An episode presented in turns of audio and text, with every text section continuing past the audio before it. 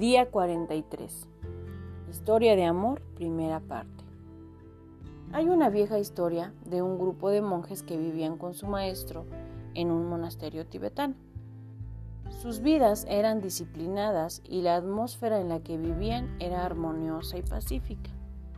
La gente de las aldeas a lo ancho y alrededor llegaban al monasterio para deleitarse con el calor del ambiente amoroso y espiritual. Entonces, un día el maestro se separó de su forma terrenal. Al principio, los monjes continuaron como lo hacían en el pasado, pero después de un rato, la disciplina y la devoción, que había sido el sello distintivo de su rutina diaria, decayeron. El número de aldeanos que cruzaban las puertas cada día se redujo. Poco a poco, el monasterio cayó en un estado de desesperación. Muy pronto los monjes comenzaron a pelear entre ellos, algunos apuntando dedos para culpar, otros llenos de culpa. La energía dentro de las paredes del monasterio crujía por el rencor. Finalmente, el monje superior no pudo soportar esto ya más. Habiendo escuchado que un maestro espiritual vivía como ermitaño a dos días de camino, el monje no perdió tiempo y fue a buscarlo encontrando al maestro en su bosque. El monje le contó de la triste situación que se vivía en el monasterio y le pidió un consejo. El maestro sonrió y dijo, hay uno viviendo entre ustedes que es la encarnación de Dios. Ya que no está recibiendo el respeto adecuado de los que están a su alrededor, no se muestra por quién es. Y así el monasterio continuará viviendo en un caos. Habiendo dicho esto, el maestro guardó silencio y no dijo nada más. Camino al monasterio, el monje se preguntaba quién sería el encarnado de todos sus compañeros. Quizás sea el hermano Gaspar, que es el cocinero, dijo el monje en voz alta. Pero luego pensó un segundo después. No, no puede ser él es sucio y malhumorado y la comida que prepara no tiene sabor. Quizá nuestro jardinero, el hermano Timor, sea el elegido, pensó. Esta consideración pronto fue desechada. Claro que no, dijo en voz alta. Dios no es flojo, nunca dejaría que las hierbas cubrieran los sembradíos de la lechuga, como el hermano Timor lo ha hecho. Después de haber rechazado a cada uno de sus hermanos por sus fallas, el monje superior se dio cuenta de que no quedaban más monjes.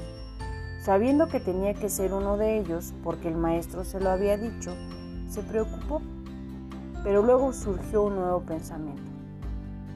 Podría ser que el sagrado podría haber actuado como que tenía fallas para disfrazarse. Claro, eso debe ser. Al llegar al monasterio, de inmediato le dijo a sus hermanos lo que el maestro le había dicho, y todos se quedaron sorprendidos al saber que el divino vivía entre ellos. Ya que cada uno sabía que no era Dios encarnado, cada uno comenzó a estudiar a sus hermanos cuidadosamente, todos tratando de determinar quién de ellos era el sagrado. Pero lo único que todos podían ver eran las fallas de los demás. Si Dios estaba entre ellos, estaba ocultándose bien. Sería difícil encontrar al encarnado entre ellos. Después de muchas discusiones, se decidió que todos harían un gran esfuerzo por ser amables y amorosos entre ellos, pues tratándose con respeto y honor, alguien descubriría quién era el encarnado. Si Dios insistía en permanecer escondido, no podían hacer otra cosa más que tratar a cada monje como si fuera el sagrado. Al concentrarse tanto en ver a Dios en los demás, pronto sus corazones se llenaron de tanto amor para los demás que las cadenas de la negatividad que los tenían atrapados desaparecieron.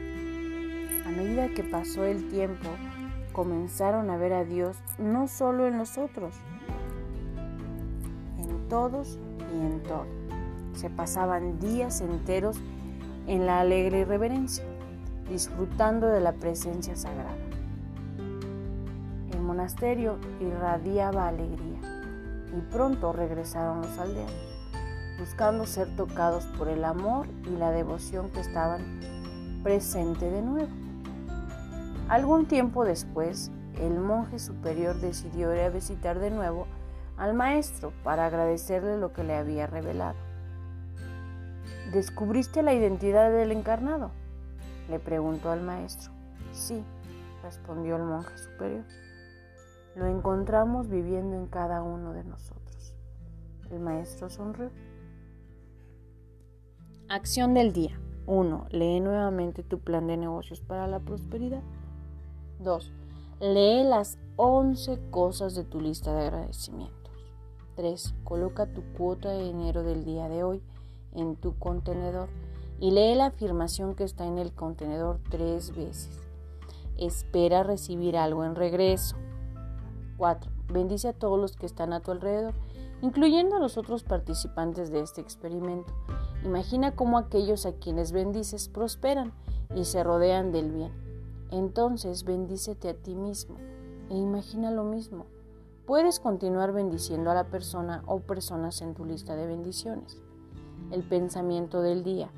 El amor no tiene nada que ver con lo que estás esperando obtener, solo con lo que estás esperando dar. La afirmación del día. Veo la luz de Dios en todos.